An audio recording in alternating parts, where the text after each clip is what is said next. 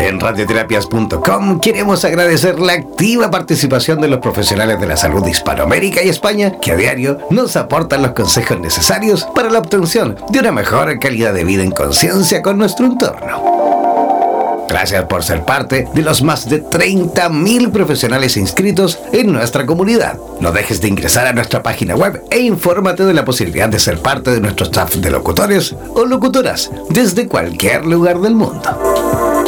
Somos la radio oficial de los terapeutas y profesionales del área de la salud presentes en 32 países a través de nuestras cuatro estaciones en español, portugués, inglés y ruso. Hazte parte de nuestras redes sociales y ayúdanos a construir la red de terapeutas más grande del planeta.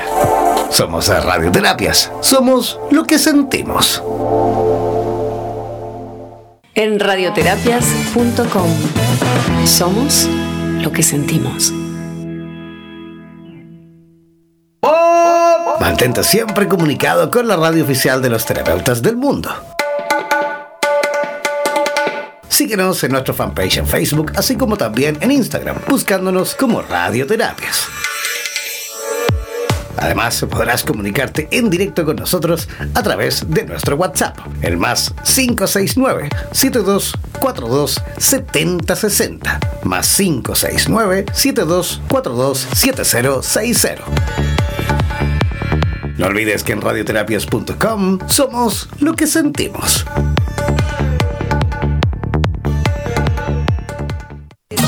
En radioterapias.com somos lo que sentimos.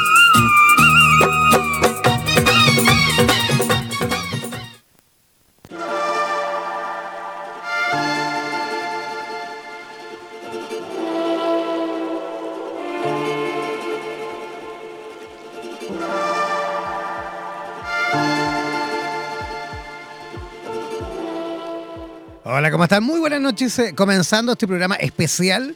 Este programa, mm, sí, que hemos rápidamente em, organizado, digámoslo así, ya que sigue avanzando, por supuesto, la cantidad de, de casos eh, en coronavirus en el resto de nuestra Latinoamérica morena. Ya en el día de hoy se confirmó esta tarde, eh, esta recién, recientemente, hace un par de horitas, se ha confirmado también nuevos casos en Chile, así como también en Argentina, por lo cual van, por supuesto, creciendo y, sumándose eh, dos países más, además de Ecuador, además de República Dominicana, además de México, además de Brasil, y eh, evidentemente imaginamos que el coronavirus va a ir avanzando también por el resto del continente, pero hemos querido, por supuesto, organizarnos y hemos querido también emitir este programa especial, como les decía, con la finalidad fundamental de poder informar a la población, de poder también traer un poco de calma. ¿Y de qué forma? A través, por supuesto, del conocimiento, a través de la noticia tal cual como tiene que ser. ¿Qué significa eso? De la mano, por supuesto, de profesionales, de la mano de médicos que se dedican el día a día a trabajar en contacto, digamos, directo con la comunidad. Eh, tenemos a seis profesionales, a cinco, porque faltó una que algún problemita tuvo. Tenemos cinco profesionales en el día de hoy eh, que ya se encuentran en línea. Tenemos eh, a la doctora Karina Herrera desde Ecuador, al doctor Eduardo Pérez de México, al doctor Pablo Martínez de Ecuador, a la doctora Vivian eh, Cabrera de República Dominicana, al doctor Román García desde el Ecuador. Y nos falta ahí que se excusó también la doctora eh, Mónica Quitón desde Bolivia, que esperemos, por supuesto, que se encuentre bien en, su Santa Cruz de la Sierra. Quiero comenzar, por supuesto, este programa eh, presentando, mejor dicho, dando la posibilidad, abriendo el micrófono a cada uno de ellos para que vaya un poquito rápidamente, así como en resumen, presentándose, para que también puedan dar su especialidad, a qué se dedican, en qué ciudad viven. Así que comenzamos. ¿Qué les parece por el doctor Eduardo Pérez? ¿Cómo estás, Eduardo? ¿Nos escuchas? Eduardo Pérez. Hola, ¿cómo están? Aquí Sí. estamos, Eduardo, ¿cómo estás? Este, bueno, yo soy del, de la Ciudad de México, o sea, de la capital de México. Sí, hola. Sí, sí, adelante, te escuchamos. Ah, yo, bien, ¿y ustedes cómo están? Aquí perfecto, perfecto. Cuéntanos un poquito cuál es tu especialidad. Ah, muy bien, me da mucho gusto. Tú vives en Ciudad de México, ¿no? Así es. Soy, soy este, bueno, vivo en la Ciudad de México, pero soy, soy este originario del Estado de México. Y este, bueno, yo soy médico general, soy egresado del Instituto Politécnico Nacional y actualmente estoy haciendo un posgrado en, este, investigación básica. Entonces, este, trabajo, bueno, por parte de la formación de maestro en ciencias, pues también me encuentro dando clases en, en el Hospital Escandón, en la Escuela de Enfermería. Fantástico, perfecto. A ver, también le damos la bienvenida al doctor Pablo Martínez eh, desde el Ecuador. ¿Cómo estás, Pablo? Bueno, eh, muy buenas noches. Eh, un placer estar en este programa. te puedo decir que por parte mía soy especialista en medicina familiar. Me formé la gran mayoría en Cuba. Actualmente ya presto servicios a mi país más o menos cuatro años. Soy también presidente nacional de la Asociación Ecuatoriana de Medicina Familiar y Comunidad Integral acá en Ecuador y presidente de los becarios de salud acá también. Para nosotros es mm, bastante gustoso poder tener este conversatorio, sobre todo en esta situación que ya se ha transformado en una pandemia importante de debatir y, temas que realmente la población conozca, ¿no? Perfecto. Pablo, tú te encuentras en Quito, ¿no? ¿La capital? Sí, actualmente eh, trabajo en el Ministerio de Salud Pública acá en, en, Quito eh, como, como especialista en atención primaria de salud. Perfecto, continuamos también y le damos la bienvenida a la doctora Vivian Cabrera de República Dominicana. ¿Cómo estás, Vivian? Yo estoy muy bien, Jan, gracias. Para mí es un honor esta noche compartir contigo y con todos ustedes. Yo, al igual que Pablo, soy médico familiar con una sub en lactancia y un máster en atención y monitoreo a la primera infancia. Eh, di clases en la Universidad Estatal, la Universidad Autónoma de Santo Domingo. Soy de Santo Domingo, que es la ciudad capital de la República Dominicana. Y desde hace cinco años eh, dirijo una comunidad de mujeres que ahora mismo tiene 13 mil eh, mujeres a nivel nacional e internacional, donde trabajamos el tema de la lactancia sobre todo y el cuidado del porperio. Fantástico, qué bonito trabajo el que hace Vivian, felicidades. Gracias. Ya, y le damos paso también, le damos la bienvenida a Román García también desde el Ecuador. ¿Cómo estás, Román? Hola, Ia. Muy buenas noches. Eh, nada, para mí también pues eh, muy gustoso de compartir este eh, conversatorio con todos ustedes. yo soy médico especialista en gastroenterología. Em, actualmente estoy trabajando en un hospital eh, perteneciente a la red de salud pública de mi país, en la, en la ciudad de Ibarra, una ciudad pequeña eh, con cerca de 20 em, mil habitantes nada más, que está muy próxima a la ciudad de Quito. Estamos a, a unos 150 eh, o 200 kilómetros eh, de la capital. Este, nada, Ian, pues para mí un placer y, estoy ansioso pues por, por ver cómo nos va en esta nuestra, nuestro, nuestra primera experiencia con, con radioterapias. Para mí un gusto, ¿no? El gusto es nuestro y gracias también a ti por, eh, justamente em, aceptar nuestra invitación. Y para cerrar esta mesa redonda de médicos, saludamos también a la doctora Karina Herrera, también desde el Ecuador. ¿Cómo estás, Karina? ¿Cómo estás? Muy bien, muchas gracias. Y mm, gracias por considerar también a parte de los médicos que no son solo de su país, sino a nivel de Latinoamérica. Yo soy médico general, graduado de la Universidad de las Américas, y sí, es importante considerar estas charlas que se dan entre varios colegas a nivel de Latinoamérica para poder conocer más sobre los casos que ya existen y poder y brindar información a la comunidad que no necesariamente es médico.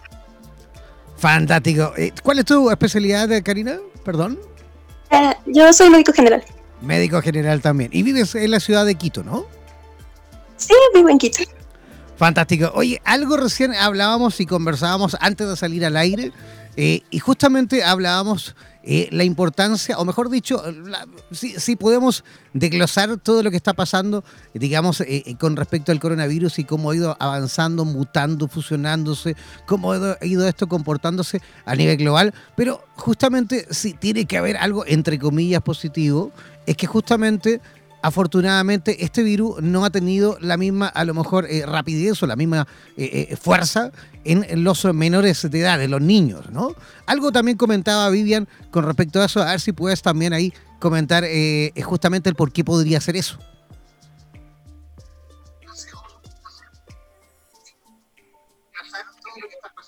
Vivian, parece que estás ahí muteada. Estás, estás sin, sin, ahí sí que sí. Ok, Sí, perfecto. Sí, realmente, eh, como hablábamos hace un momento fuera del aire, eh, todos los casos que se han presentado, la población infantil eh, tiene el porcentaje más bajito de personas infectadas. algo que se ha resaltado mucho es que los niños parecen salir del cuadro virulento mucho más rápido los adultos. que no es un cuadro tan devastador en la población infantil, no han habido casos, no se han reportado hasta ahora casos eh, graves en la población infantil a nivel internacional. Perfecto. También hemos ido dándonos cuenta también de que eh, este, esta enfermedad también se eh, agudiza, digámoslo así, y se mm, agrava en pacientes mayores, ¿no? Mayores, eh, me refiero a gente de la tercera edad, para ellos mucho más crítico que, en el resto de la población, ¿no? Claro, la población envejeciente eh, siempre va a ser una población susceptible para todas las enfermedades, porque su sistema inmune obviamente no está en óptimas condiciones por eh, el temas de la edad, etcétera, etcétera, la alimentación y hay muchos factores que influyen en, esto y sobre todo cuando son enfermedades así, eh, con virus al que nunca habían estado expuestos, que no tienen las defensas desarrolladas para combatirlo. Perfecto. También algo comentábamos anteriormente, antes de salir al aire, de que es impresionante eh, también el darnos cuenta las cifras que se que digamos que manejamos en cuanto a la cantidad de gente que a lo mejor fallece día a día en el mundo por otro tipo de causas eh, no relacionadas con el coronavirus. O sea, tenemos incluso altos índices en cuanto a gente que fallece por el tabaquismo, por ejemplo, por patologías cardíacas, ah, eh, por incluso suicidios, ah, por otro tipo de causas. Accidente de tránsito, así Accidente de tránsito. De hecho, creo que hay muchas más eh, posibilidades de fallecer por medio de un accidente de tránsito, que ya es súper difícil, que incluso fallecer por coronavirus. ¿Sí o no, chicos? Ahí el micrófono está abierto, ¿eh? Pueden ir ahí. Eh, Ian, Ian eh, en esto, pues, lo que tú dices es muy cierto. La tasa de letalidad de este nuevo coronavirus realmente es inferior al 3%. ¿Eso que te quiere decir? De que, mm, de que en el total de pacientes infectados, únicamente em, creo que son 2.8% eh, eh, de fallecidos. Eso significa que de cada 100 nada más que te van a fallecer dos o de cada mil, 28. Eso es una tasa de letalidad realmente muy baja comparado con virus muchos más letales, como por ejemplo el virus del ébola, como por ejemplo eh, el H1N1, que tenía una tasa de letalidad un poco más elevada que esta. Entonces, yo creo que sí es importante de que la, población eh, se entere o se dé cuenta de que, mm, de que este virus, eh, el 80% de los casos, eh, te va a dar una enfermedad respiratoria leve. Es decir, se va a comportar o se comporta eh, como, una, como un resfriado común, como un resfriado por influenza o para influenza, y que va a curar únicamente con eh, medidas de, soporte, medidas antitérmicas, eh, y prácticamente tu sistema inmune es el que se va a encargar de la infección. Entonces yo creo de que eso es, ese detalle es muy importante porque nosotros al escuchar tantas cosas, eh, tanto por los medios de, de, comunicación y también por las redes sociales que prácticamente se han convertido estas últimas en verdaderas enemigas de esta pandemia. Porque hay tanta eh, difusión de noticias que no son reales y que la población no médica se cree. Eh, creen que es un virus eh, muy virulento y que es letal, con unas tasas de letalidad muy amplias, cuando realmente no es. entonces yo creo que sí es importante recalcar eso. El 80% van a, producir, van, va a producir una enfermedad respiratoria eh, leve, solo un 15% va a requerir una hospitalización con eh, medidas de soporte un poco ya eh, más importante como oxigenoterapia y tan solo un 5% de los pacientes infectados van a desarrollar formas graves de la enfermedad que muchas de las veces requerirán salas de terapia intensiva. Entonces yo creo que eso es importante recalcar. Sí, yo creo que también para aportar lo que dice mi estimado colega Rodman, creo que también es importante ver qué pasó antes de todo este proceso, ¿no? Y recordemos nosotros que en el 2002 al 2003 en China ya existía el SARS-CoV, que es el síndrome respiratorio agudo del coronavirus. Esto fue eh, valorado por un, por un género que era el beta coronavirus.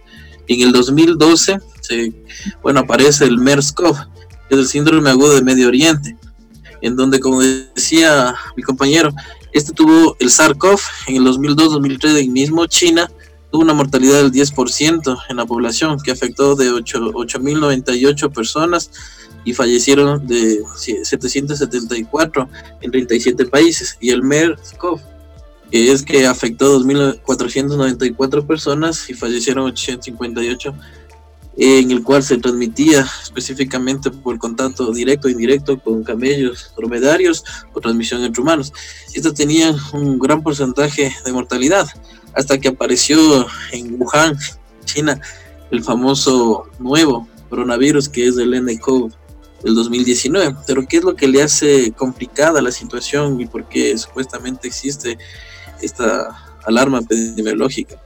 Que realmente eh, parte de la parte sintomatológica, porque este virus trae mucho tiempo en el organismo para ser detectado a través de situaciones sintomatológicas, cosa que no hacía nosotros, eran mucho más rápidos y agresivos en, aparecer, pero lo, lo, lo, complicado es que fuera de que es un virus nuevo, no, no, no se tiene todavía ni una vacuna y mucho menos un tratamiento específico. Y eso es lo que más o menos ha, complicado el tiempo de, incubación como tal el virus que está una persona sin sintomatología, pero puede contaminar de mayor manera. Creo que esto ha sido lo que ha generado, ¿no? Eh, a nivel poblacional, eh, no exista un, un, protocolo como tal, y creo que debido a estas cosas, sin siquiera conocer anteriormente que hubo patologías, bueno, enfermedades o patologías similares que fueron mucho más agresivas que este que, que duras apenas llega al 3% de, de mortalidad. Perfecto. Y en cuanto a la mortalidad, también hay que tomar en cuenta que según la Organización Mundial de la Salud y un estudio que realizaron reciente, el 19 de febrero en el New England, que la mayor mortalidad evidenciable es en China, en torno al 2 al 4%. Pero esto también según los factores de riesgo, en donde se evidencia igual en una pirámide realizada recién, en el Centro Chino para el Control y Prevención de Enfermedades, que la mayor letalidad igual se ha visto en personas mayores a 70, 80 años y menor de 50 años es relativamente menor. Por eso también hay que llamar a la calma a la comunidad médica y no médica y considerar que, bueno, posteriormente supongo que se, ya se hablará sobre las medidas preventivas. Y, y claro, también este, hacer este énfasis en la parte esta enfermedad no solo va bueno, o sea, más bien que va a afectar a personas y que las va a llevar hasta el punto final, solo bajo ciertas condiciones, porque también pues no, no, no quedan, eso no quiere decir que por ejemplo los que son menores de 40 pues, van a ser inmunes y no se van a morir y no les va a pasar nada, sino que va a depender de otros, otras enfermedades que ya se tengan previamente, ¿no? Que igual ya se ha estudiado que pues les da más susceptibilidad a desarrollar o a que la evolución, digo, que la enfermedad evolucione cuando tienen enfermedades como diabetes, hipertensión, son obesos o enfermedades de las vías respiratorias como el EPOC. Fantástico. Oye, pero a ver, en, digamos índices relacionados con el contagio, una, un resfrío común eh, tiene la posibilidad de, por supuesto, un paciente, una, persona que tenga un resfrío común, eh, más o menos tiene la posibilidad de contagiar a una persona más, ¿vale? Pero en el caso del coronavirus, tengo, tengo entendido que son de dos a tres personas más o menos el promedio que puede contagiar. ¿O me equivoco? Eso lo he sacado recién hoy día de, un periódico. ¿Me equivoco? Sí. No, sí, es correcto. Ese estudio, de hecho, se hizo en un crucero que es este, bueno, que, va alrededor del mundo y en ese crucero, pues fue como van aislados todo el año, este, se, pues es una población ideal para estudiarse entonces, sí, al hacerlas, pues los, este, los, el cuánto epidemiológico y cuántos iban, cuántos casos nuevos aparecían y todo esto, pues sí se detectaba que es entre 2 y 3 la infección, bueno, el rango de, de infección que tiene este virus.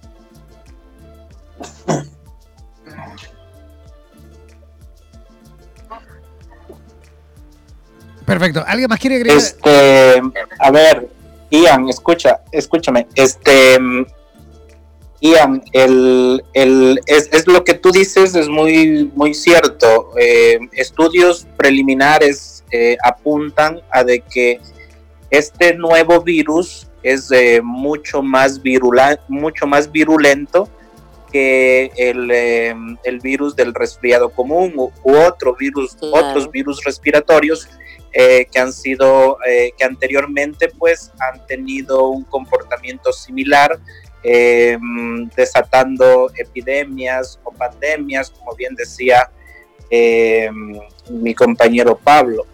Entonces, eh, pero no hay que confundir virulencia con letalidad. O sea, la virulencia es la capacidad que tiene el virus para infectar a una persona. Hay virus que son mucho más virulentos y hay otros que son mucho menos virulentos. Pero el hecho de que sean más virulentos no significa que sean más letales. Este nuevo virus tiene una elevada eh, tasa de virulencia o índice de virulencia, pero sin embargo el índice de letalidad sigue estando por debajo de otros virus, de otros virus que han sido citados anteriormente. Como les expliqué, el, mismo H1N1 eh, fue o la gripe aviar o la gripe española, eran eh, virus mucho más letales que este nuevo virus eh, que ha sido pues eh, descubierto en, Wuhan, en China, ¿no? Claro, es así. Perfecto, pero... Mira, básicamente... Ajá, adelante, adelante, doctora.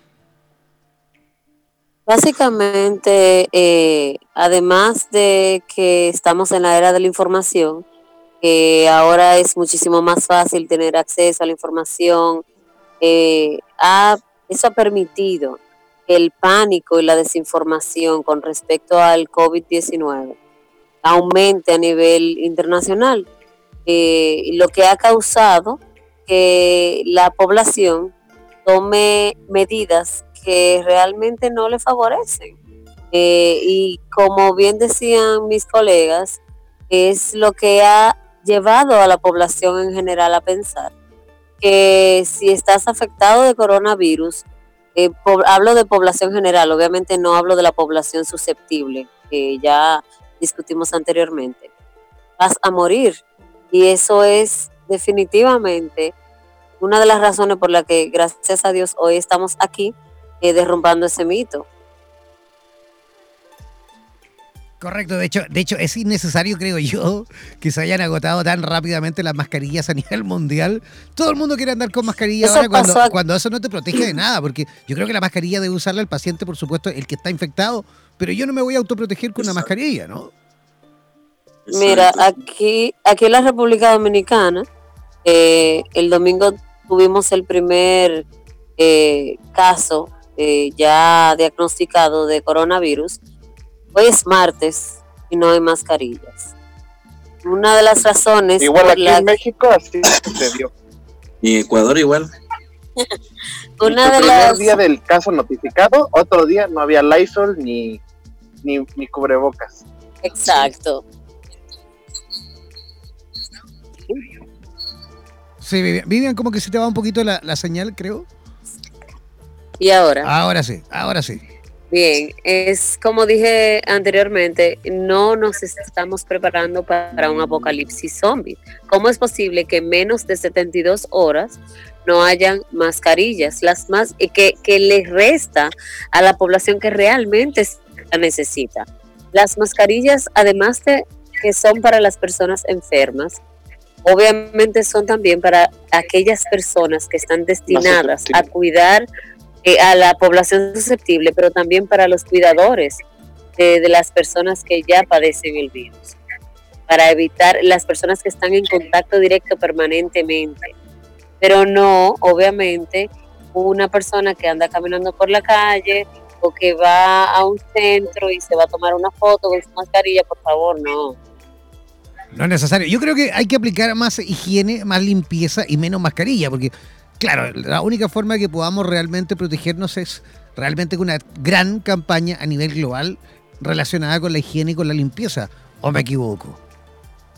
El correcto lavado de manos, así es.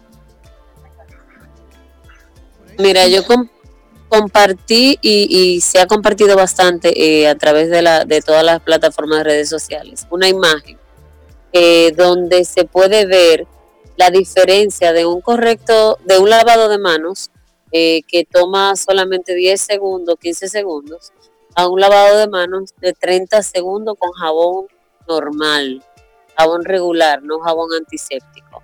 Y la cantidad de eh, gérmenes disminuye muchísimo en el lavado de los 30 segundos, que en el lavado de los 10 segundos, que es el lavado común. Sí, claro. Bueno, yo creo que también este, esto tiene alguna base del oportunismo, ¿no? Porque también lo que nos habíamos dado cuenta es que, bueno, lo que más bien no- yo me di cuenta fue que, eh, por ejemplo, hoy costaba dos pesos la mascarilla y ahorita ya no la encuentras abajo de cinco pesos, por ejemplo. Y sí vi que todos empezaron a comprar muchísimas de las N95 y ahorita las están vendiendo en 400 pesos, que pues es el equivalente a 20 dólares, ¿no? Que Y- y- ya es, es bastante caro. Exactamente. Mira, te informo que la, aquí en República Dominicana no hay ni seña de N95. Mucho antes de que llegara el virus, hasta en las cafeterías se habían agotado. Mucho antes del primer diagnóstico. En Amazon, que es donde se está acudiendo la población dominicana a comprar las mascarillas, un paquete de dos cajas está va desde los 200 dólares a los 400 y 500 dólares en Amazon. O sea, es algo que pueden entrar y pueden chequearlo. Está ahí, desde 200 a 400, 500 dólares. Es una exageración. O sea, el problema es que también, por ejemplo, o sea, no se educa a la población. Y ahí caemos en, eh, en las situaciones de, que nos pegamos más a las situaciones sociales, las redes sociales, que realmente eh, en las vías oficiales de cada país, ¿no? Por ejemplo, son cosas tan simples que a veces, por ejemplo, una medida de prevención con, con lavado de manos o con desinfectantes que duran ciertos porcentajes. A veces pensamos que en 5, 20 segundos ya está lavada las manos cuando realmente necesitamos mínimo de 40, 60 o hasta de 20 a 30 segundos, dependencia si es con agua, con jabón o con desinfectante. Entonces, todas esas cosas creo que por la parte preventiva sí, sí es importante que la población conozca. A la final, por ejemplo, la mascarilla es una forma de, de prevención, sí, pero más realmente para las, para las personas que son realmente ya tienen confirmados los síntomas y sobre todo para los profesionales de la salud. Porque realmente incluso hasta en la duración que se utilizan las mascarillas, eh, no, no te va a, a, soportar que en el caso de las quirúrgicas sean casi diarias y en las N95 hasta 3, 4 días. O sea, y siempre y cuando también, en dependencia de las características físicas, ambientales que tengas en cada lugar de trabajo, vivienda, etcétera. Yo creo que lo fundamental que la, que, los, que la ciudadanía o la población debe entender es que las medidas de prevención, simple, con el simple lavado de manos y desinfectar y cuidar, creo que las áreas de ventilación, sobre todo en la parte de las viviendas, y no estar cerca de personas que realmente tengan síntomas respiratorios o mucho menos pacientes que sean confirmados con el habitual coronavirus, serían formas más útiles de prevenir, porque lastimosamente la parte eh, mercantil también eh, utiliza este tipo de situaciones como para poder eh, lucrarnos, digamos. Sí, es como un amarillismo epidemiológico, ¿no? me encanta esa palabra, me encanta esa frase. Es así. Eh, yo creo que nuestro rol como profesionales de la salud es ayudar a educar la población de nuestros países al respecto. Em, se ha hablado mucho aquí en República Dominicana sobre las multitudes, evitar eh, los espacios multitudinarios como las plazas, conciertos, etcétera, porque eh, en el caso de República Dominicana, eh, digo, el paciente que tiene coronavirus aquí duró casi alrededor de 15 días en un vacacional.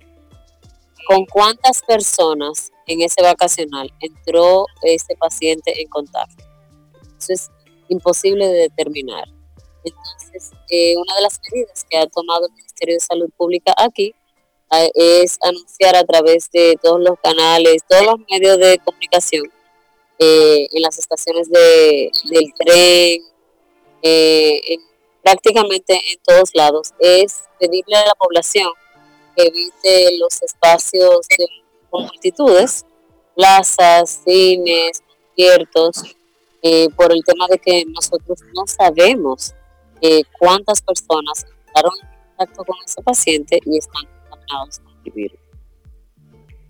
Perfecto. A ver, mire, yo, yo quiero justamente poner ahí para seguir justamente este mismo tema, quiero unir unirlo eh, con, la situación que se vivió hoy en Chile. Esta tarde en Chile se descubrió, eh, o mejor dicho, se reveló el primer caso de, coronavirus en este país. Y eh, justamente las autoridades sanitarias, las, autoridades sanitarias de Chile, lo que hicieron fue, como medida, de que esta persona se fuera a casa. En casa se está eh, realizará, digamos, su cuarentena y todo su tratamiento lo va a realizar en casa. ¿Qué piensan ustedes al respecto? ¿Es una buena medida el que lo viva en casa? ¿O, mejor sería que a lo mejor esté en mejores condiciones en un hospital con, con eh, eh, ¿cómo se dice?, con em, presión negativa y, qué sé yo? ¿O, no es necesario? No, bueno, cada caso se tiene que evaluar para ver qué es lo que necesita el paciente. De hecho, también, por ejemplo, en las guías que ha estado sacando la Organización Mundial de la Salud, pues te especifican, ¿no? Que no todos los pacientes necesitan este, pues, ser hospitalizados, que es también lo que comentaba el doctor Rothman hace rato, que, por ejemplo, o sea, si, si, yo voy con síntomas de resfriado y no sigue avanzando mi enfermedad, no tiene ningún caso que yo esté en el hospital. Pero si yo, por ejemplo, ya empiezo con dificultad para respirar, que, que, que, me maree, que se me acabe el aliento muy rápidamente, ahí sí tengo que estar en un hospital pero es, es individualizado. Eh, exacto, exacto. Eh, muy, muy de acuerdo con, con eh, nuestro colega Eduardo, ¿no? De México. mira, la mejor forma de tratar los casos leves es en aislamiento domiciliario. ¿Por qué? Porque de esa forma nosotros estamos evitando de que ese paciente contagie a muchas más personas al estar pues en un ambiente hospitalario, el mismo personal médico o de enfermería eh, puede ser eh, contagiado al no tomar pues todas las, medidas de prevención eh, y entonces, pues los mismos eh, cuidadores de la salud de ese paciente pueden ser eh, hospederos nuevamente del virus y pues podemos ser fuente de infección. Entonces, pues eh, la misma Organización Mundial de la Salud, en sus guías de manejo de esta nueva enfermedad respiratoria por coronavirus, el COVID-19, nos dice pues de que la enfermedad leve debe tratarse en aislamiento domiciliario y con todas las medidas de precaución, sobre todo para los familiares, porque él va a seguir en contacto eh, con, su, con, sus, con su familia, ¿no? Y ellos van a ser los responsables de los cuidados de ese paciente. Eh, en este paciente sí es muy necesario una mascarilla de protección. Ahí sí está muy justificado de que se use una, una mascarilla de protección para evitar de que contagie a sus familiares y así pues eh, continuar con la cadena. Entonces pues eh, yo pienso pues de que esto, eh, esta nueva epidemia de coronavirus es un reto para la salud pública a nivel mundial. Este, este virus va a poner a prueba eh, todos eh, los, eh, los sistemas de salud a nivel mundial. Y pues los cercos epidemiológicos son muy importantes para evitar pues la propagación de este virus. Entonces, pues nada, pues muy de acuerdo de que se esté manejando de esta forma, siempre y cuando una vigilancia estrecha eh, por medio de personal médico, a través, ahí sí, pues la, la, la, tecnología que nos ayude, eh, existe la, telemedicina, eh, podemos estar en contacto con el paciente a través de dispositivos inteligentes sin tener un contacto real, ¿no? Pero podemos ver haciéndole una serie de preguntas, un interrogatorio, eh, ver el, estado del paciente y pues de esa forma nosotros podemos saber si el paciente se está evolucionando bien, está, está evolucionando hacia la curación o si al contrario pues ese paciente se está complicando y necesita eh, hospitalización. Perfecto, o sea que la medida está correcta. Eh, yo creo que lo que hay que hacer y donde quizás hay que hincar el diente a nivel global es justamente lo que comentábamos recién, es en temas relacionados con la higiene. La gente por ahí no sabe o por ahí lo ha olvidado de que las gotitas de fluor, que se le dicen que son estas gotitas microscópicas que nosotros expulsamos a través del estornudo, por ejemplo, son gran, eh, digamos, eh, transmisor, son una gran, digamos, ¿cómo decirlo? Ayúdeme. una gran, sí, transmisora a la hora de poder, eh, digámoslo, contagiar a otra persona. O sea, de hecho, las personas simplemente sin saber estornudar, estornudando sin saber taparse la boca correctamente, sin utilizar a lo mejor un pañuelo, o, simplemente tapándose la boca y luego dando la mano, en fin, eh, cosas tan básicas como esa marcan una tremenda diferencia en una patología que con, con, digamos, un avance tan rápido como este, ¿no? Una transmisión, me refiero. Sí, bueno, yo creo que también ahí es este por parte de la educación pues, que se tiene en el país y en la casa, porque pues bueno, yo he visto también muchas personas acá en México que luego van así caminando y escupen en la calle, pero yo creo que es por el desconocimiento de lo que implica esa escupi ese pedazo de saliva, porque pues ellos dicen, ah, pues nada más es la gota, ¿no? Pero no nada más es la gota, es también lo que se va expulsando mientras este, generas ese flujo de aire y es lo que, lo que avienta y particuliza y hace que se hagan partículas tan pequeñas que no son perceptibles al ojo y que pueden viajar hasta un rango de 3 metros, de acuerdo a qué tan ventilado o no ventilado sea el lugar. Pero más que nada es eso, es como tú lo dices, es como no saber estornudar porque también luego estornudan así y no te tapan la boca. Eso, todo eso se llama higiene respiratoria, ¿no? Y es también una de las sugerencias que se dan en la, que se dan este que se dan en la OMS, ¿no? Que cuando se estornude el pañuelo se deseche, que cuando se estornude uses tu codo para cubrir toda tu boca y evitar que se esparza ese flujo que tú dices, ese flujo. De hecho, yo creo que esto mismo nos va a dar, nos va a dar la posibilidad de, cambiar hábitos tan simples y comunes como el saludo. De hecho, hoy veíamos a Angela Merkel en Alemania que estuvo a punto de darle la mano a, uno de sus colegas y el, colega le rechazó. Por supuesto, no en mala onda, sino que más bien porque entre ellos mismos en la, en la comunidad europea ya adoptaron esta normativa, digámoslo así, entre comillas, de, de no saludarse de manos, ¿no?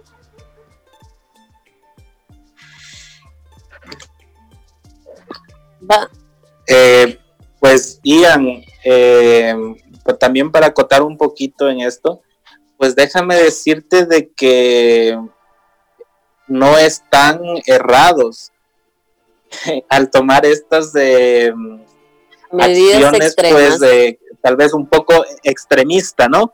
Eh, pero sin embargo, pues si es que mm, estamos, creo que Italia, España, Francia, son los países europeos que eh, tienen la mayor cantidad de casos confirmados en Europa. Entonces, pues, em, o sea, no es una idea descabellada mientras, eh, mientras tú estés em, con menos contacto eh, a mayor distancia, puedas saludarlo ya no de visito, doble beso, triple beso, yo no sé cómo se saludan allá, pero estás al tú hacerlo de una distancia prudente, únicamente con señas, o de esa forma realmente tú estás evitando y es una forma eh, de, evitar, tal vez un poco extrema, pero realmente es funcional. Así que mm, no por eso vamos a hacernos, eh, como te digo, pues eh, nos vamos a aislar. No, claro, somos, somos latinos. ha estado sucediendo. Sí, te, cuento de que aquí en, Ibarra eh, el día de ayer eh, sobresaturaron los, los mercados, los, los supermercados estos de abastecimiento de alimentos, víveres, prácticamente em, los, las personas estaban prácticamente preparándose para el coronavirus, pero de, de la forma, o sea, el pánico hace de que eh, acapares alimentos, que acapares de medicina y prácticamente lo que van a hacer es eh, comprar eh, alimentos para el próximo mes, dos o tres meses y encerrarse en su casa y realmente tampoco es eso, ¿no? Y yo creo eso que yo creo que también es por falta de información, ¿no? Correcto, y eso hace que sea más grave que la misma pandemia, porque al final si desabastecemos un país una ciudad es mucho más grave que, la misma enfermedad, porque esta enfermedad no es tan grave como lo hemos visto, eh, eh, digamos, al menos en nuestra Latinoamérica, que al menos eh, la tasa de mortalidad es prácticamente nula. ¿ah? En, comparación a, lo que, a, los problemas que podrían ocurrir a la hora de desabastecer una ciudad completa, ¿no? Exacto. Claro, sí es increíble ver, eso es verdad lo que decía, ¿no? Acá en Ecuador se vio que utilizaban, bueno, casi la gran mayoría de mercados, de públicos sobre todo, eh, utilizaban, como decía mi compañero Rodma, eh, desabastecían algunos sitios, era increíble ver a veces eh, stands que estaban totalmente vacíos, pero eso lastimosamente, como se decía, o el virus lo que ha provocado realmente que ver ese reto que tiene el sistema de salud a nivel, no solo nivel de, de, de Latinoamérica, sino a nivel mundial.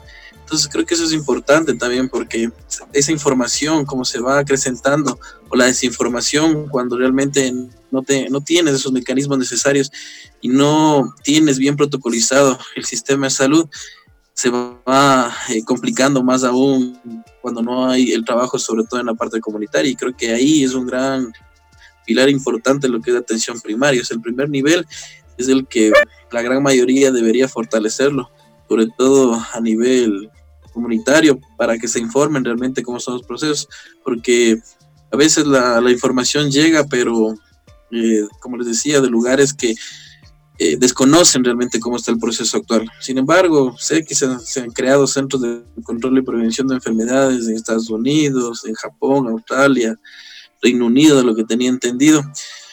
Lo que realmente eh, buscan, como se decía, como decían mis colegas anteriormente, o sea, una, no es lo mismo una parte investigativa en donde se está evaluando realmente los procesos de ensayos clínicos para no solo dar con, con las vacunas o, algún tipo de tratamiento, sino también buscar el eh, realmente el, en este caso sobre todo el reservorio que todavía no se tiene bien claro y la vía realmente de transmisión, ¿no? Pero todo ese tipo de situaciones se divagan, se cambian y la población llega a puntos de extremos en donde, como decía Rodman, ¿no?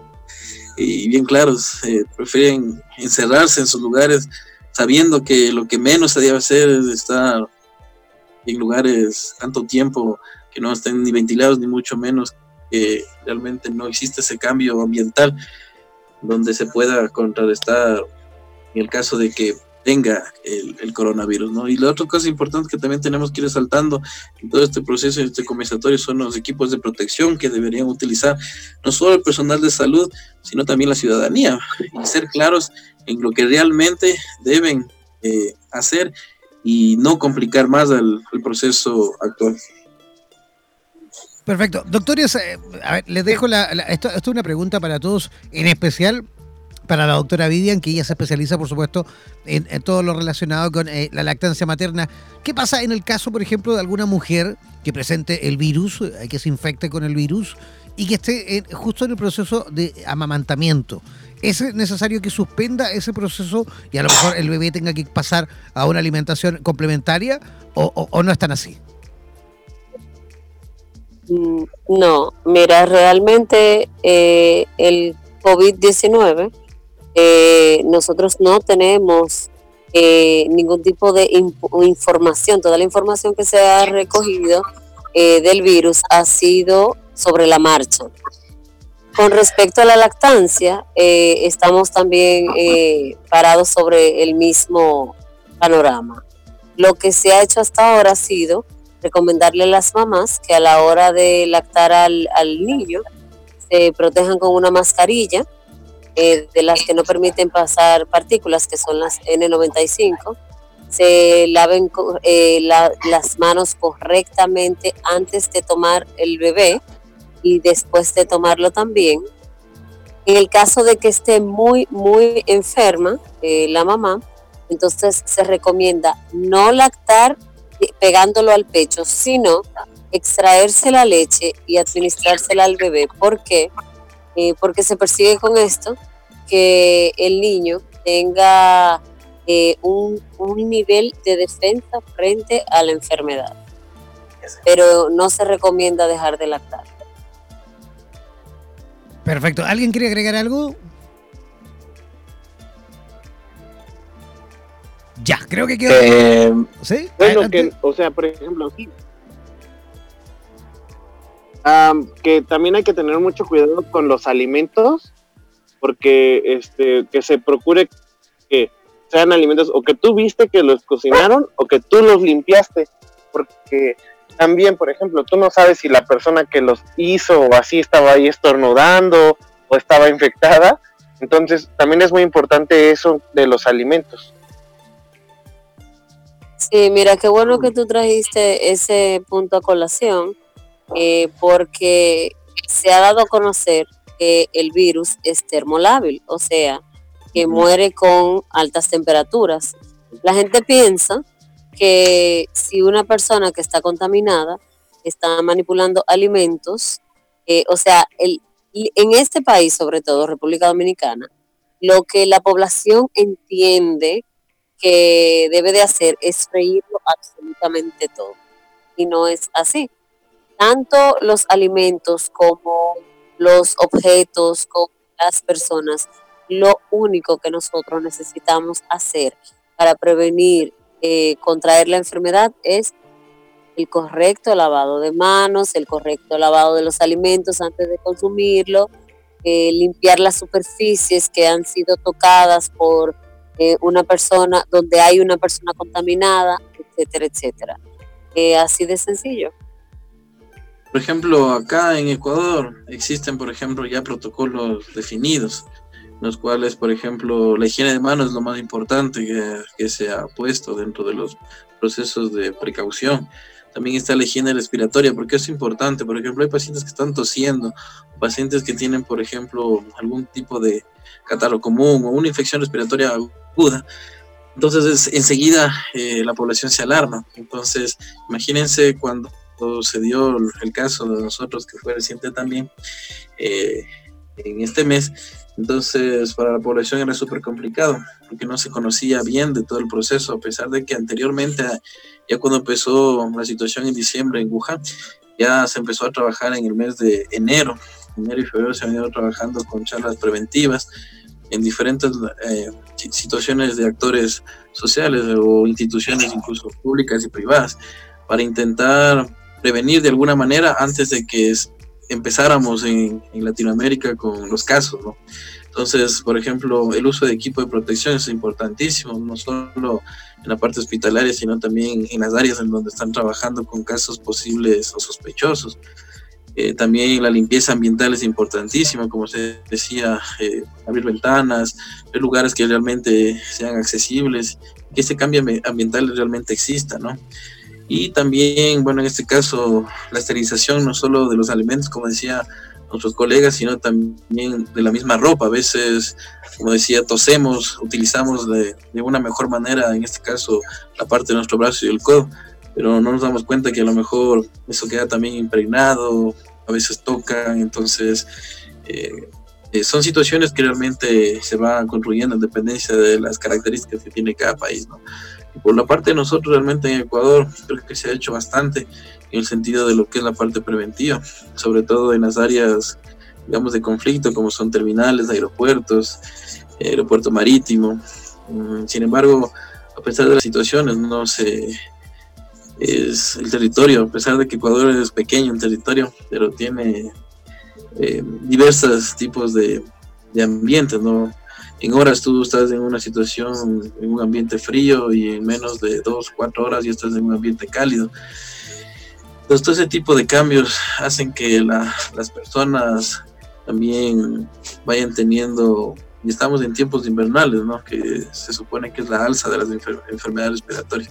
Entonces, todo ese tipo de situaciones también contradice muchísimo a la población y, y si no se está bien informado es casi inútil, ¿no? Por eso es que algunos lugares, hospitales, centros de salud están abarrotados de, de, pacientes, por, a veces por la, desinformación que existe y, realmente por el manejo que aún falta, como se decía en, en el trabajo, eh, sobre todo en la educación, que se transmite hacia, hacia la población por parte de los profesionales de la salud. Perfecto. Doctores, como para ir más o menos eh, resumiendo, en general, digamos, los síntomas principales a los cuales debemos eh, protegernos eh, de las infecciones por el coronavirus suelen ser secreción y, goteo, digamos, nasal, tos, fatiga, dolor, dolor de garganta y de cabeza, fiebre, escalofríos y malestar general y dificultades para respirar, o sea, disnea. ¿Algo más que, que debemos agregar a lo mejor también? Sí, la parte más importante. Se puede agregar, de hecho se pueden agregar muchísimos Sí, y la parte más importante que vale, vale. síntomas y de los cuadros clínicos que tengamos es historial de viaje. O sea, eh, recordemos que el, coronavirus hasta el momento se tiene que, bueno, el mecanismo que se transmite de persona a persona. Entonces, muchas personas, como te decía, esa es la problemática que existe en la actualidad, porque una enfermedad respiratoria aguda tiene todas estas características, sobre todo fiebre, todo malestar general. Pero creo que para nosotros evidenciar, usted decía, casos, lo que son ya sospechosos y los casos realmente ya confirmados, tiene que tener ese historial epidemiológico de que hayas tenido algún contacto con algún paciente que haya venido, bueno, con un ciudadano en este caso, porque no paciente, sino ciudadano que haya venido del extranjero, pero sobre todo en las áreas críticas, que en este caso sobre todo es la parte de Wuhan, China o China como tal, que hayas tenido un contacto directo con estas situaciones. Entonces, esas son las cosas que también se deben enfatizar, ¿no? Porque la historial epidemiológico es importantísimo en el caso de tratar a un paciente con estas características. Así es. Eh, en República Dominicana esa fue la, el, el modo en que nosotros pudimos hacer el diagnóstico diferencial de este paciente el paciente es un ciudadano italiano que había venido de la zona donde hay más pacientes diagnosticados con el coronavirus en Italia. En República Dominicana no tenemos un protocolo definido aún, pero sí el Ministerio de Salud Pública ha exhortado a la población a seguir medidas básicas de higiene, tanto respiratorias como higienes eh, básicas personal, como el correcto lavado de manos, los pañuelos desechables, estornudar utilizando el pliegue del codo, eh, no saludar de manera directa a nadie, evitar los espacios eh, cerrados con multitudes, entre otros.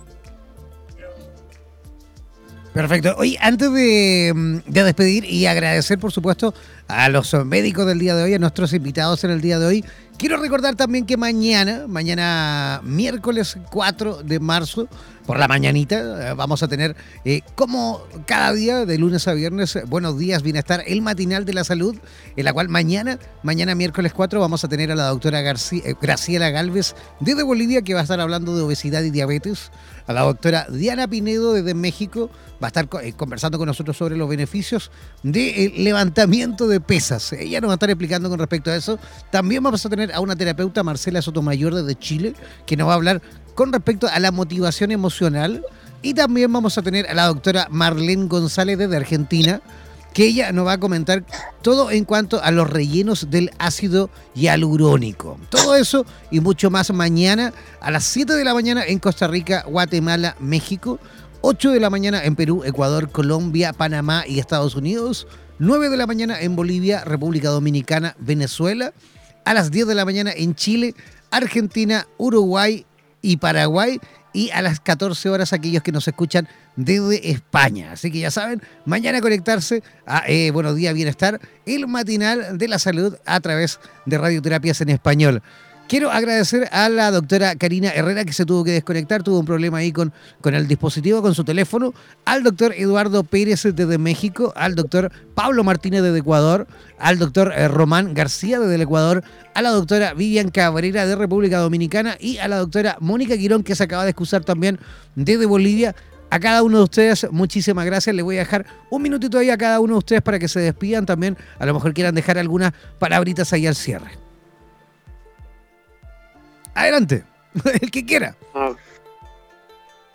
Ah, bueno, eh, bueno, por parte de nosotros, eh, recordarles ¿no? a la población a nivel general y a nivel mundial que el coronavirus realmente no es tan mortal como se lo especifica.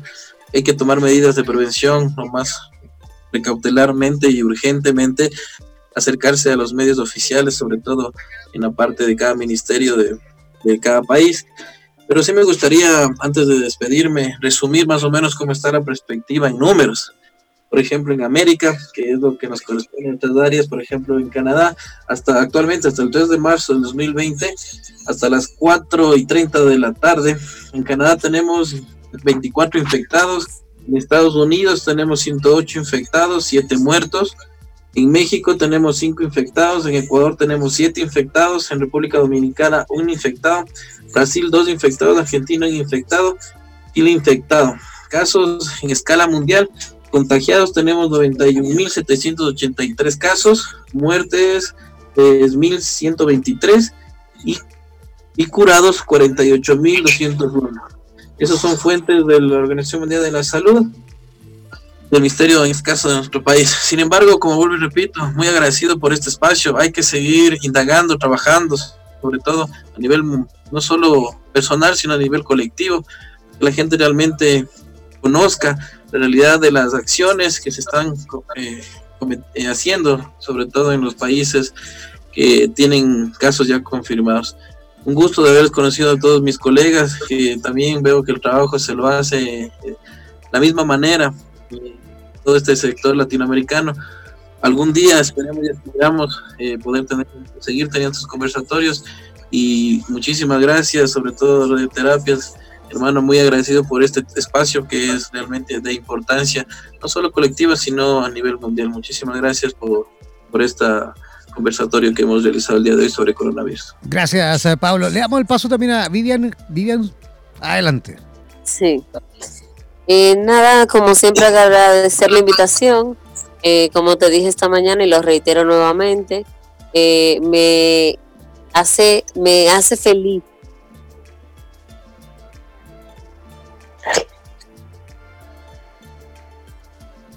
¿Qué pasó? Vivian, ¿qué te pasó? ¿Te desconectaste? ¿Algo pasó ahí con el audio, Vivian? ¿Estás... No se escucha. Ahora sí, ahora sí. Se había, ah, se había, apagado. Ok, eh, nada que agradecer y nuevamente y decirte que es una honra para mí eh, estar aquí compartiendo con todos ustedes en este espacio que me permite a mí eh, traerle información oportuna y necesaria a la población tanto de mi país, República Dominicana, como de todos los países de Latinoamérica. que definitivamente con esto del coronavirus eh, ha quedado al descubierto que nos falta muchísimo el manejo de la información oportuna y apropiada. Perfecto, muchísimas gracias, doctora Vivian y Cabrera. Damos paso también a Eduardo Pérez, al doctor Eduardo Pérez. Bueno, sí, igual, pues muchas gracias por la oportunidad y el espacio. Eh, y que sí, como comentaron previamente mis, mis colegas, este, que sí, busquen información en fuentes que sean creíbles. Por ejemplo, en la OMS viene todo lo que ustedes necesitan saber. Y que eviten también, porque he visto mucho igual actuar ahora, promocionales que de vitamina C, vitamina D, vitamina ta, ta, ta, para evitar que el coronavirus. Pero pues todo eso es falso realmente no hay evidencia científica de que eso funcione para evitar esa infección u otra en, el, en particular. Entonces que eviten también comprar multivitamínicos o vitamínicos para evitar este, ese tipo de contagios. Esas vitaminas en, las, en esas cantidades las obtienen en los alimentos. Justamente, a través de los alimentos. Eh, y también le damos el paso al doctor eh, Román García desde el Ecuador también para que se despida. Ian, eh, yo pues de mi parte igual, eh, creo que el sentimiento es colectivo, agradezco mucho a ti y a la organización que tú manejas a través de este espacio radial. Eh, lo importante, pienso de que lo importante de este conversatorio que hemos tenido varios colegas especialistas, eh, pienso de que lo importante es de que la población se lleve este mensaje, de que eh, no hay por qué eh, dejar entrar al caos y al pánico. yo pienso de que eso es muy importante, o sea, ya tenemos que darnos cuenta pues a través de los múltiples comunicados de los ministerios de cada país, de que ellos también están haciendo énfasis y, les están diciendo a la población de que no hace falta eh, ni tratamientos especiales preventivos ni nada de eso, sino que únicamente pues las eh, medidas de higiene, yo creo que eso es eh, lo más importante, o sea, enfatizar en que la población realmente le dé la importancia a las, a las medidas de higiene básicas. No estamos pidiendo más que eso. Medidas de higiene básicas, lavado de manos, evitar, eh, o sea, la limpieza de las superficies, todo lo que hemos estado hablando esto.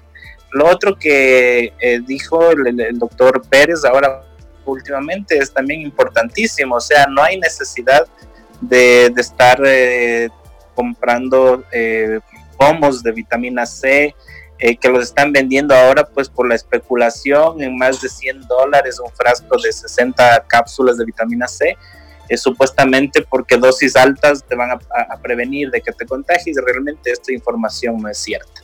Entonces, pues yo creo que ese es el mensaje que quiero dejar hoy a todos los radioescuchas, ¿no? Y pues eh, estamos prestos y dispuestos para una próxima oportunidad, ¿no? Fantástico. Antes de, despedirle de verdad, rápidamente, por favor, rápidamente, doctor Pablo Martínez, ¿cómo se le puede localizar, por ejemplo, a través de redes sociales? Bueno, a través de las redes sociales pueden con, en el Facebook como Pablo Víctor Martínez, en Twitter Martínez guion bajo Tigre Y bueno, a través de la asociación también de la de, medicina familiar acá en el Ecuador, la página es la Asociación Ecuatoriana de Medicina Familiar, los pueden ubicar también ahí a todo el gremio de médicos familiares. Y en el caso de, de las páginas web, que también se puede utilizar con las siglas ASEGMEFAC a través de lo que es páginas web. Eso, mi querido compañero. Fantástico. Doctora Vivian Cabrera, ¿cómo se le puede localizar a través de redes sociales, por ejemplo? Me pueden localizar a través de mi WhatsApp al más 1 829 920 3752 y a través de mis redes sociales en Instagram doctora.claudette Cabrera y en Facebook con mi nombre completo, Vivian Claudette Cabrera Federo. Perfecto. Doctor Román García, ¿cómo se le puede localizar también? ¿Cómo el público puede localizarle? Eh, bueno, en Facebook estoy con mis nombres completos, Rodman Eduardo García Vaca. Eh, en, a través del WhatsApp es el número más 593 99 348 6630. Em, en Instagram, igual, Rodman García. Em, es el, Instagram con mis nombres igual, entonces estamos dispuestos a aclarar cualquier duda por esas vías, ¿no? Fantástico. Y para cerrar, el doctor Eduardo Pérez de Ecuador, perdón, de México. A mí, me, a mí me pueden este, localizar en el WhatsApp con 52 a 52 55 38 13 24 24 en Instagram como arroba doctorpemi, E-E-M-I, y en Facebook me pueden encontrar como EddieVolt93. ¿Me permiten dar mi WhatsApp? Claro, como no, adelante. Sí. Adelante. Bueno, en el caso del igual, más 593 98 444 8231. Perfecto, ese es el WhatsApp del doctor Pablo Martínez. Martínez. Ya, muchísimas gracias a cada uno de ustedes. Esperamos sin duda tener la oportunidad de volver a conversar en esta mesa redonda de médicos. Sin duda que lo vamos a lograr, sin duda que nos vamos a reencontrar a través de la señal de radioterapias en español. Muchísimas gracias a cada uno de ustedes. Nosotros también comenzamos a despedirnos. No olviden mantenerse eh, informados a través de las redes oficiales eh, de radioterapias. Ingresen a nuestro fanpage en Facebook, eh, ingresando por supuesto a punto, perdón, www.facebook.com barra slash radioterapias. También búsquenos en Instagram como radioterapias, también en Twitter y por supuesto siempre enviándonos también por escrito preguntas a través de nuestro WhatsApp, el más 569 7242 7060. Voy a repetir, más 569 72427060. Ese es el WhatsApp de Radioterapias en Español. Yo comenzando a despedirme, gracias a cada uno de ustedes por la altísima audiencia esta noche. Yo creo que vamos a repetir el próximo martes también, si no es con este tema, a lo mejor quizás con otro, pero vamos a seguir también teniendo la posibilidad de conversar en esta mesa redonda con los médicos en, torno a la mesa, por supuesto, de radioterapias en español. Que descansen, que tengan una linda noche, em, descansen, Pásenlo bonito mañana también y no olviden conectarse mañana tempranito al matinal de la salud a Buenos Días Bienestar. Que descansen. Chao, chao, pescado.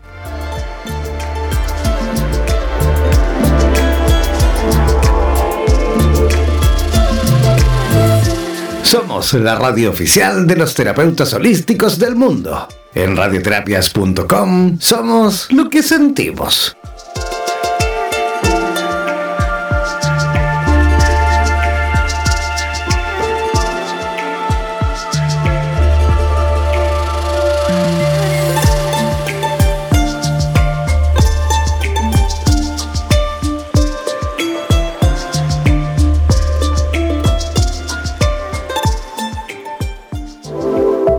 radioterapias.com queremos agradecer la activa participación de los profesionales de la salud de Hispanoamérica y España que a diario nos aportan los consejos necesarios para la obtención de una mejor calidad de vida en conciencia con nuestro entorno.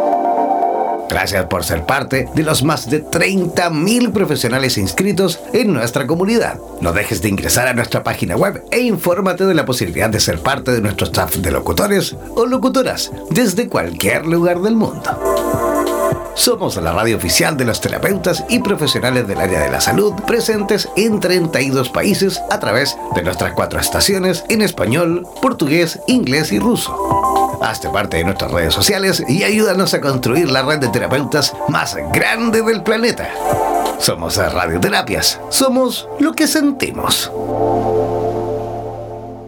En radioterapias.com somos lo que sentimos.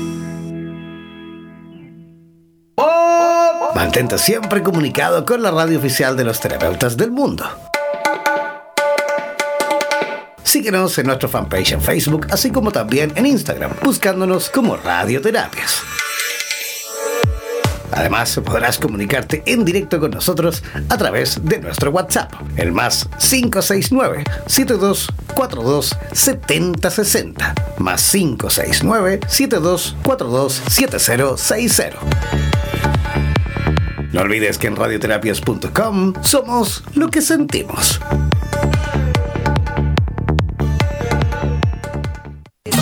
En radioterapias.com somos lo que sentimos.